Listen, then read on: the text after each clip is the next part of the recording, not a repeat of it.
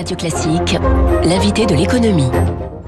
Emery Doliger, bonjour. Bonjour. Merci d'être en studio avec nous. Je vous en prie. Emery Doliger, je montre à la caméra puisque nous sommes filmés votre livre. En fait, ça a été édité par la SNCF. Hein, on est bien d'accord. On, verra comment on peut se le procurer après. Ça s'appelle Sans précédent et c'est sous-titré Carnet de bord d'une crise sanitaire inédite. Vous aimez les trains, vous aimez les cheminots. Du coup, quand on a été confiné au mois de mars, vous vous êtes dit, bah écoutez, euh, j'aimerais bien savoir un peu ce que pense tout ce monde-là. Il y a quand même 275 000 salariés à la SNCF hein, en France et à l'étranger. Et donc pendant quatre mois, ils n'ont pas six. Merci de le préciser. Vous avez été en immersion auprès des salariés de la SNCF. Moi, j'ai appris plein de choses. Euh, moi-même, je vis dans les trains. Hein, c'est ma résidence secondaire. J'arrête pas de circuler avec eux. Notamment qu'à la mi-mars, la direction de la SNCF, face à la pandémie, a proposé au pouvoir public zéro TGV. Ils ont dit on arrête tout. On arrête tout. Et les politiques ont dit non. Ils savaient pas. En fait, ce qui est très étonnant dans cette semaine du 15 mars, c'est la fameuse semaine où on passe du statut normal à un statut de confinement. Oui. Ils ne savaient pas ce qu'il fallait faire. Donc ils ont attendu, attendu lundi, attendu mardi. La SNCF poussait pour qu'il y ait zéro. Et puis mercredi, ils n'avaient toujours pas pris la décision. Et jeudi a été pris la décision donc on est donc deux jours après le vrai début du confinement. Et jeudi a été pris la décision comme quoi il fallait arrêter.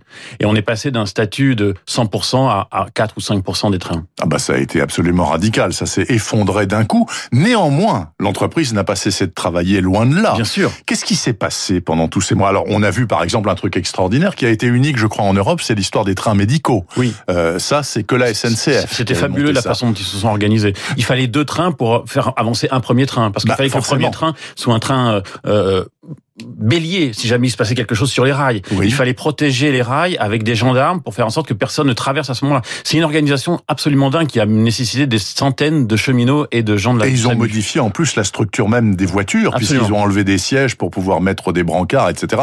Ça a été colossal. Juste une précision avant d'aller plus loin, Emery de Liger tous les gens qui ont travaillé pendant tous ces mois de confinement, je parle pas du déconfinement, étaient volontaires il y avait que des volontaires au boulot. Alors moi, que ce soit dans, dans, dans les trains ou ceux qui entretenaient les voies, les caténaires, parce que j'ai pas entendu une seule fois quelqu'un qui m'a dit je n'ai pas voulu y aller parce que j'ai eu peur.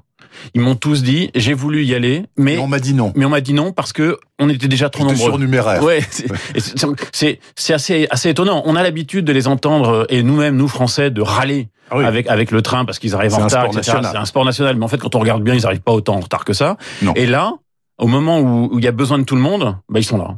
Ils sont là. Globalement, ils sont là. Ils sont là, mais avec beaucoup de questionnements, puisque vous avez rencontré 150. Le, livre n'est pas un plaidoyer, attention. Non, pas du hein. tout, pas du tout. C'est une suite de témoignages qui sont classés euh, par catégorie, par euh, thème. Euh, on est d'accord. Donc ces 150 agents de la SNCF, ça va du guichetier jusqu'au conducteur. Ah, mais ça va du, ça va du celui, qui travaille sur la voie supérieure. Enfin tous, tous. Ok, tous avec quel sentiment sont-ils sortis du confinement? Est-ce qu'ils se sont dit ce que nous avons vécu là Espérons qu'on le revivra jamais. Manque de peau, ça a recommencé euh, à l'automne. Et de toute façon, la SNCF, ça paraît bête de dire ça, après ne sera plus la même qu'avant. Est-ce qu'ils avaient ça en tête ou pas? Non. En fait, il y, a deux choses. Les plus anciens m'ont dit, euh, on ne sait pas si on va revenir comme on vit en ce moment, c'est-à-dire on se sent utile. Hmm. Et ils sont sortis avec ce sentiment d'utilité. Sauf que ils ne savent pas si le petit malheur français habituel de reprendre toujours un peu la même musique va reprendre ou pas. C'est-à-dire que est-ce que ce moment de d'utilité pour la SNCF et pour les cheminots, forme de fraternité à l'égard des autres Français, va perdurer une fois qu'on n'est pas en situation de crise? Oui. C'est ça, c'est ça toute la question que se posent les cheminots. Est-ce qu'ils vont être capables de rebasculer dans une logique d'utilité, même quand on n'est pas en période de crise? Mais est-ce qu'ils vont aussi rebasculer dans une logique moins revendicatrice C'est toute la question. En se, disant que leur, que leur statut les, a formidablement protégés. Oui, mais il n'y a plus de statut depuis, euh, depuis le 1er janvier de, mémoire. Euh, et ce qui est intéressant, c'est le, chapitre avec les, les, les, patrons de syndicats. Oui, oui, absolument. Parce que les patrons de syndicats, euh, on se rend compte que pendant le confinement, ils sont plus des syndicats opposants, mais ils sont des syndicats partenaires. C'est-à-dire qu'ils ont envie de faire pour le mieux. Et, et là, j'ai découvert un autre son de cloche, parce que moi, même la CGT, même Sud. Mais, même Sud, même. Mais d'ailleurs, c'est oui, surtout peut-être même plus qu'eux que les autres. Euh, euh, c'est très étonnant de la façon dont ils sont basculés pendant cette période-là. Mais les plus anciens des cheminots disent, mais ça n'a duré que cette période-là. C'est-à-dire que mmh. rapidement, on l'a vu dans la dernière semaine de confinement, ils ont recommencé à s'opposer de façon opposante. Oui. Donc, euh, euh, une fois qu'on sera sorti de ce cauchemar, on peut toucher du bois. Ce sera à l'été prochain si euh, la vaccination fonctionne correctement euh, business as usual, c'est-à-dire on va, on va repartir sur les grèves euh, corporatistes entre guillemets, sur les grèves de statut, etc. Beaucoup pensent que oui, d'autres pensent que non. On va, on va le constater. Mais ce qui est très intéressant, c'est qu'il y a eu un, il y aura un avant et un après. C'est-à-dire que pendant cette période-là, ils ont été ensemble. Est-ce qu'ils sont contents aussi, les cheminots que vous avez rencontrés à tout niveau, de constater que leur image globale à eux et de leur entreprise, la SNCF, n'a pas du tout été dégradée. Au contraire. Mais je ne sais pas. Je ne sais pas justement parce que je me suis concentré sur les salariés et pas sur les clients. Et pourtant, je l'ai orienté cette, ce discours-là sur les clients. Mais je ne sais pas si aujourd'hui les clients sont capables de comprendre ce qu'ont fait les cheminots pendant cette période-là. Oui, mais attendez. Le livre est un témoignage qui va dans ce sens-là pour essayer de comprendre. Et d'ailleurs, on en a fait un site web grand public qui s'appelle sans-précédent.com euh, où tout le monde peut aller lire et écouter euh, ce que je raconte dans le livre que vous avez entre les mains. Parce que justement, à un moment, j'ai poussé en me disant, mais est-ce qu'on peut donner ça aux clients pour qu'ils essayent de comprendre moi, je ne suis pas cheminot, j'ai juste été là en auteur pendant cette période-là.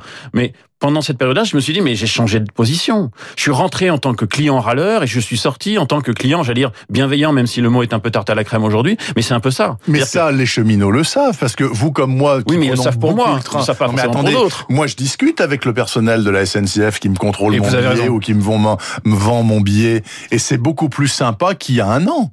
Ah beaucoup ben, plus. Mais il y a un an, on était dans une grève extraordinaire. je sais bien. Je, donc c'était c'était la guerre totale entre, entre nous et eux. Oui. Maintenant non. Maintenant non. C'est ça aussi qui a changé. J'espère que ça va durer parce que parce qu'en fait ah on a on a besoin de cette entreprise en France. Ah bah ça c'est clair, même si elle est en plein mouvement, que l'ouverture à la concurrence, etc. Même si les lignes ne, séduisent pas tout le monde. Vous avez vu l'appel d'offres. Hein. Bien sûr. Est-ce que ils ont, est-ce qu'ils avaient une pensée dans vos entretiens, tous ces personnels de la SNCF, pour leur malheureux PDG, Monsieur Farandou, qui est arrivé au mois de novembre, c'est-à-dire 15 jours avant le début de la plus longue grève de l'histoire de la SNCF, et qui s'est cogné après euh, trois mois d'arrêt total du trafic ou presque. Alors il y a ça, et puis il y a son changement de, de, de comité de direction au milieu de tout ça il y a une transformation complète du sommet. Je vais vous raconter cette histoire d'un conducteur du, TGV qui m'emmène de Paris à Bordeaux dans sa cabine. Je passe, mm. un peu de temps avec lui.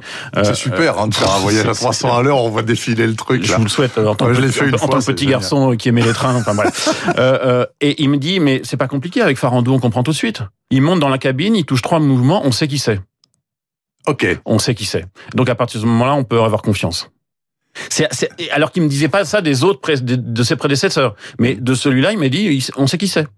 Oui, oui, oui, non, mais ça, c'est vrai que c'est un leitmotiv qui revient. Farandou, il fait partie euh, de la corporation, il n'y a pas de problème, c'est pas un faux cul, etc. N'empêche que, n'empêche que, il doit faire dans une situation inimaginable, inimaginable. Oui, j'ai écouté pendant pendant toutes ces périodes, il y a un chapitre sur le sujet qui s'appelle le Comex. Leur Comex, tous les matins à 8 heures, j'étais branché, j'étais j'étais j'étais branché sur leur sur leur sur leur sur leur téléconférence. Et on l'entend, on entend un homme, on entend un homme, on entend une équipe, on entend l'envie des gens qui ont envie de faire ensemble, et ça c'est étonnant. Euh, J'étais très très très très heureux d'entendre les gens du du, du bas de l'échelle, et quand je me suis rendu compte que les gens du haut de l'échelle parlaient de la même façon que ceux du bas de l'échelle, donc l'envie de faire et l'envie de bien faire, parce qu'il paraît que c'est toujours du chemin de fer quand on fait des faits, euh, euh, euh c'est leur grande phrase. Et eh ben on s'est dit bah ok, ils sont ils sont ils sont dans dans, dans le sujet. Après. Dernière question, Emery de Liget. Tout le monde est d'accord, tous les utilisateurs sont d'accord pour dire que les trains sont enfin propres.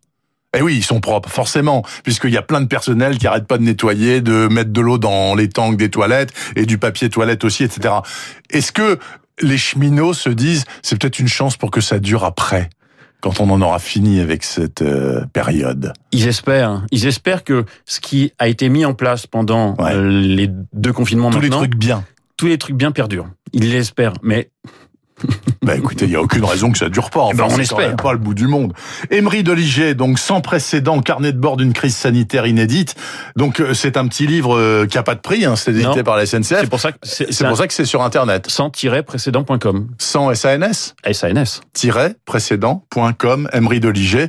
Merci infiniment d'être venu à, Radio Classique pour en parler et bon voyage avec la SNCF. Donc forcément, il est 7h26. Bienvenue si vous ouvrez un œil. Vous êtes sur Radio Classique et dans deux minutes avec Philippe Gau pour les titres de la presse de ce lundi 28 décembre, 363e jour de l'année 2020 bissextile, qui en compte donc 360.